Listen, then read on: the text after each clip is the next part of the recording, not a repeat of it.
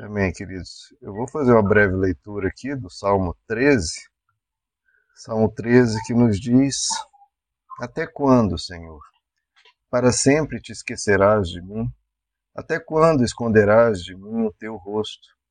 Até quando terei inquietações e tristeza no coração dia após dia? Até quando o meu inimigo triunfará sobre mim? Olha para mim e responde, Senhor meu Deus. Ilumina os meus olhos, do contrário, dormirei, dormirei o sono da morte. Os meus inimigos dirão: Eu o venci, e os meus adversários festejarão o meu fracasso. Eu, porém, confio em teu amor. O meu coração exulta em tua salvação. Quero cantar ao Senhor pelo bem que ele tem me feito. Amém. Queridos, esse salmo é muito curto e eu achei ele muito belo, porque realmente é uma oração, né? Ele está falando com Deus e ele começa fazendo cinco perguntas, né? Que é realmente muitas vezes a nossa reação diante dos problemas que temos, né? Cinco perguntas, quatro delas, começando também com algo que é muito comum: até quando, Senhor? Até quando a gente pergunta diante de alguma dificuldade, diante de algum obstáculo, algum desafio, né? Muitas vezes o que a gente quer mais é se livrar dele o quanto antes, né? Por mais que muitas vezes a gente creia na vitória, às vezes o tempo para essa vitória chegar é, nos fustiga, né? E a gente pergunta, até quando, Senhor? E essas cinco perguntas aqui que ele faz, por mais que pareçam retóricas, e são perguntas muito próximas, mas eu vejo que são cinco perguntas um pouco diferentes, né? Primeiro, até quando, Senhor? É só realmente perguntando em relação ao tempo, né? quando é que vai passar esse sofrimento, quando é que eu vou me ver livre disso. Né? Então, basicamente, ele está perguntando só em relação ao tempo, Senhor, quando, quando, por favor, me dá um prazo, me dá, dá um fim a essa questão. A segunda pergunta, né, para sempre te esquecerás, que é aquilo né, que a gente muitas vezes se sente né, um pouco sozinhos, né? a gente pensa, poxa, cadê Deus? Né? Meu Deus, será que Deus não, não, está vendo? Será que ele não vai agir?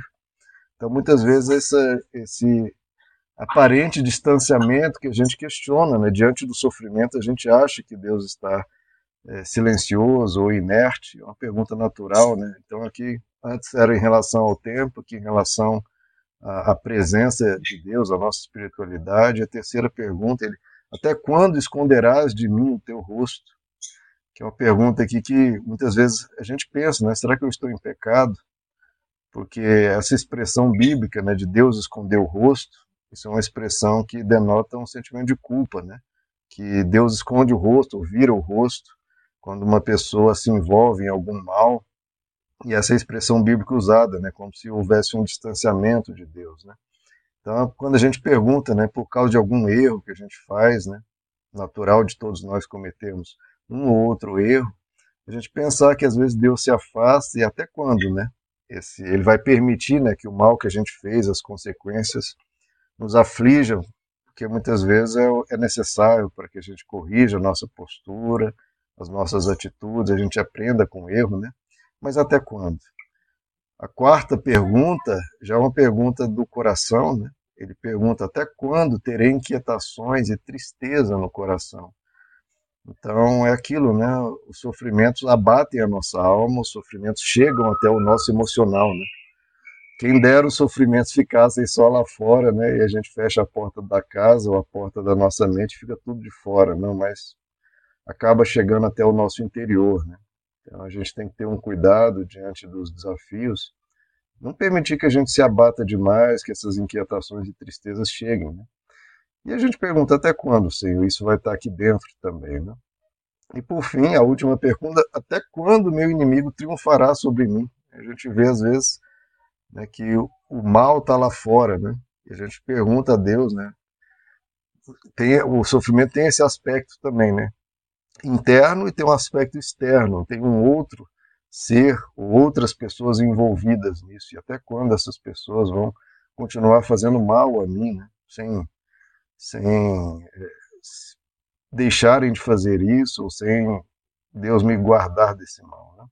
Ele faz essas cinco perguntas, perguntas naturais que nós fazemos realmente, e que a Bíblia expõe, realmente as nossas dúvidas, e aí vem a resposta, né? a resposta de um coração que ora. Né? Porque a pergunta que a gente põe é tão bom quando a gente põe diante de Deus. A gente desabafar diante de Deus. Esse é um papel da oração, né? o desabafo com quem se importa e para a gente colocar para fora e expressar a Deus a nossa angústia, a nossa inquietação. E quando coloca isso diante de Deus, vem um bálsamo e vem uma resposta que muitas vezes não é a nossa sabedoria, é Deus nos conduzindo pelo seu espírito, nos orientando o que fazer diante dessas perguntas, né? Porque a tribulação, o sofrimento terá o seu fim, né? Vai chegar o momento de uma providência de Deus, das coisas se organizarem, é, daquilo ser enfrentado de uma forma ou de outra, mas qual a resposta que a gente dá a essa pergunta aumenta, a essas cinco perguntas, aumentam ou diminuem o sofrimento. Né? Se a gente é, permitir que essas dúvidas é, assolem demais nossa alma, realmente aumenta o sofrimento. E aí ele começa a vir, né, talvez direcionado pelo Espírito, a uma, a uma resposta espiritual diante dessas perguntas. Né? A primeira resposta, no verso 3, ele fala: Olha para mim e responde, Senhor meu Deus que é a resposta do, daquele que peticiona, né? daquele que coloca diante de Deus sua questão em humildade. Ele tem todas essas dúvidas, não sabe por quê, não sabe até quando, não sabe né, é, o que Deus está pensando, o que Deus está fazendo, mas ele só pede, suplica.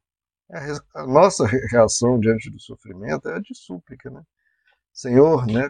Ó filho de Davi, tem misericórdia de mim. Quantas vezes as pessoas chegavam assim diante de Jesus, né? E ele sempre as recebia com muito amor e, e mostrando que, que, essa é a atitude correta, né? de súplica. Olha para mim, Senhor, olha para mim, responde. Sem revolta, sem indignação, sem ira. Por que Deus permitiu? Não, isso não é uma atitude adequada, né? É uma atitude de súplica, de humildade, clamando por misericórdia. Né? Essa é a oração conforme Deus quer. Olha para mim, Senhor. A segunda resposta que ele faz, né? Senhor, ilumina os meus olhos. Do contrário, dormirei o sono da morte. Então ele pede, né? Essa expressão ilumina meus olhos. Né? Senhor, me dá sabedoria. Me faz enxergar o que eu não estou enxergando, seja para entender, né? Todas as, as variáveis que estão envolvidas e para eu enxergar alguma solução, para encontrar algum caminho. Então, Senhor, me dá sabedoria. Porque muitas vezes a gente quer aquela oração que, não, Deus, resolve tudo aí para mim e, e me, me acorda aqui quando tiver tudo resolvido. Não é muito bem assim, né, irmãos? Porque a vida é feita para ser vivida. E a gente vai ter que encarar né, cada desafio que a vida traz, cada sofrimento, sendo participantes é, é, da luta, da solução. Deus chama os, os seus filhos para enfrentar, né, para aprender, para lutar. Então ele pede por sabedoria, Senhor, ilumina os meus olhos, como Deus tanto elogiou Salomão quando ele pediu sabedoria, né? Nós temos que pedir sabedoria. É, Deus, resolve os problemas aí, Deus, resolve aí. Não, Senhor, me dá sabedoria. Vamos comigo, Senhor, me orienta, me aconselha, me ilumina, me dá uma direção que eu vou. Contigo eu vou lá, eu enfrento, eu faço, mas eu preciso da tua sabedoria. Então, essa, esse clamor por entendimento, o discernimento, para que possa agir em conformidade a essa sabedoria divina. E a terceira reação dele, de súplica, pedindo sabedoria, e depois ele fala, é uma reação de confiança, né? Diante das dúvidas, meu irmão, às vezes, às vezes a gente não tem resposta nenhuma. Nós, como pastores, às vezes as pessoas vêm perguntas, dúvidas difíceis, muitas vezes a gente não tem todas as respostas, queridos. A gente tem argumentos bíblicos, a gente tem um certo entendimento, mas não adianta. Argumentos não é o que falta. Muitas vezes o que a gente precisa, a resposta que realmente permite a nossa alma estar num estado de saúde espiritual é confiança. Ele fala: Eu, porém, confio em teu amor. Ah, então, muitas vezes não são respostas que a gente precisa. A gente precisa, muitas vezes, é agir em confiança ao amor que a gente já presenciou já sentiu, sabe pela cruz, pelas escrituras que é real, a gente responder com essa confiança, que é a fé, né? O justo vive pela fé. Então não é pelas respostas, não é por argumentos, não é por uh, todo o conhecer. Não adianta, a gente nunca vai ter todas as respostas para todas as questões do universo. Por isso que é necessário a fé, por isso é necessário confiar no amor de Deus, que é o nosso maior bem, né, queridos? Não tem nada mais seguro no mundo que o amor de Deus. Mais seguro que qualquer resposta, mais seguro que qualquer coisa que possa ser ensinado, é confiar nesse amor.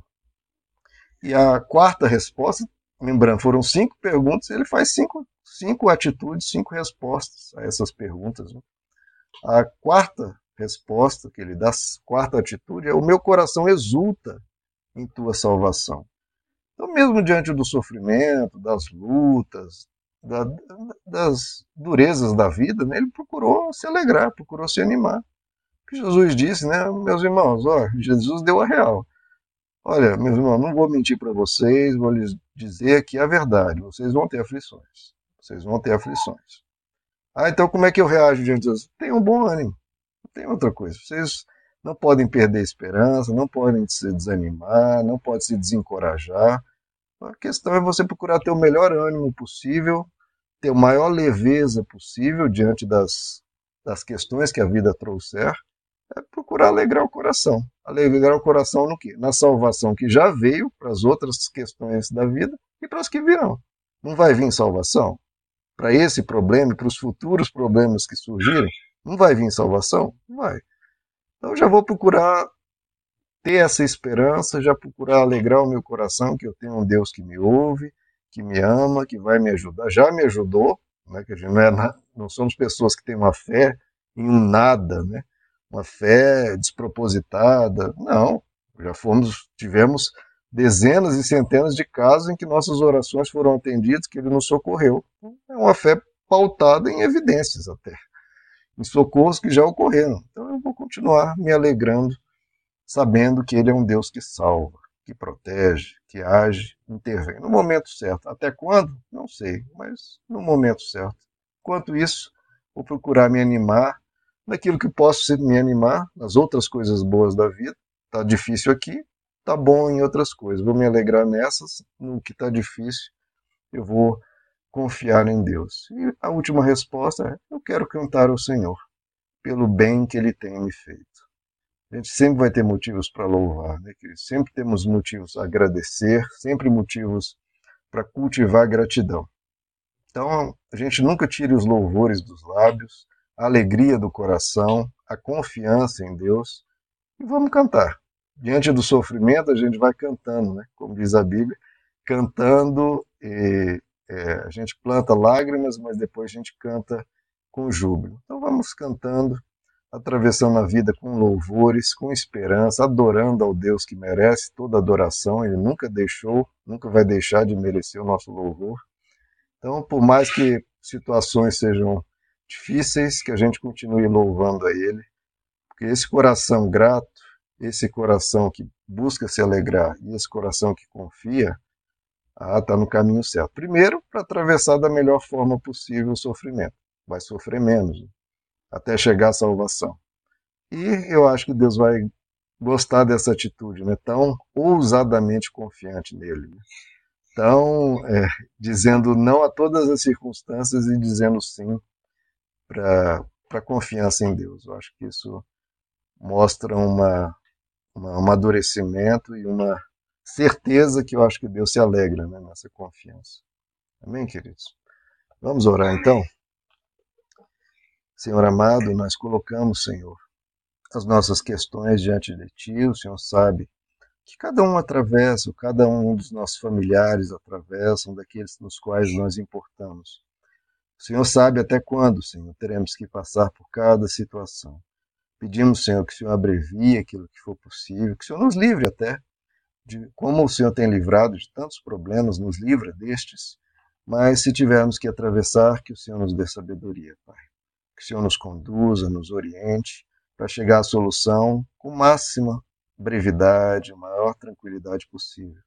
E nos dá essa espiritualidade, Senhor, tão, tão sábia, de enfrentarmos as coisas com coragem, com confiança, com alegria, com louvores nos lábios. Para que sejamos um povo que caminhe em meio a esse mundo caído com o máximo de força espiritual, alegria espiritual, coragem espiritual, sempre confiantes no teu amor, sempre sabendo que o Senhor está perto, sempre sabendo que o Senhor age, que o Senhor é bom e que o Senhor há de responder a cada situação, a cada questão no momento certo. Mas, Senhor, que o Senhor possa nos fortalecer para enfrentar, para aguentar o tempo necessário, mas, Senhor, na tua misericórdia, abrevia, Senhor, o sofrimento do teu povo, abrevia, Senhor, pela tua misericórdia, pela tua graça. Pedimos o teu socorro sobre nós, sobre os nossos, em nome de Jesus.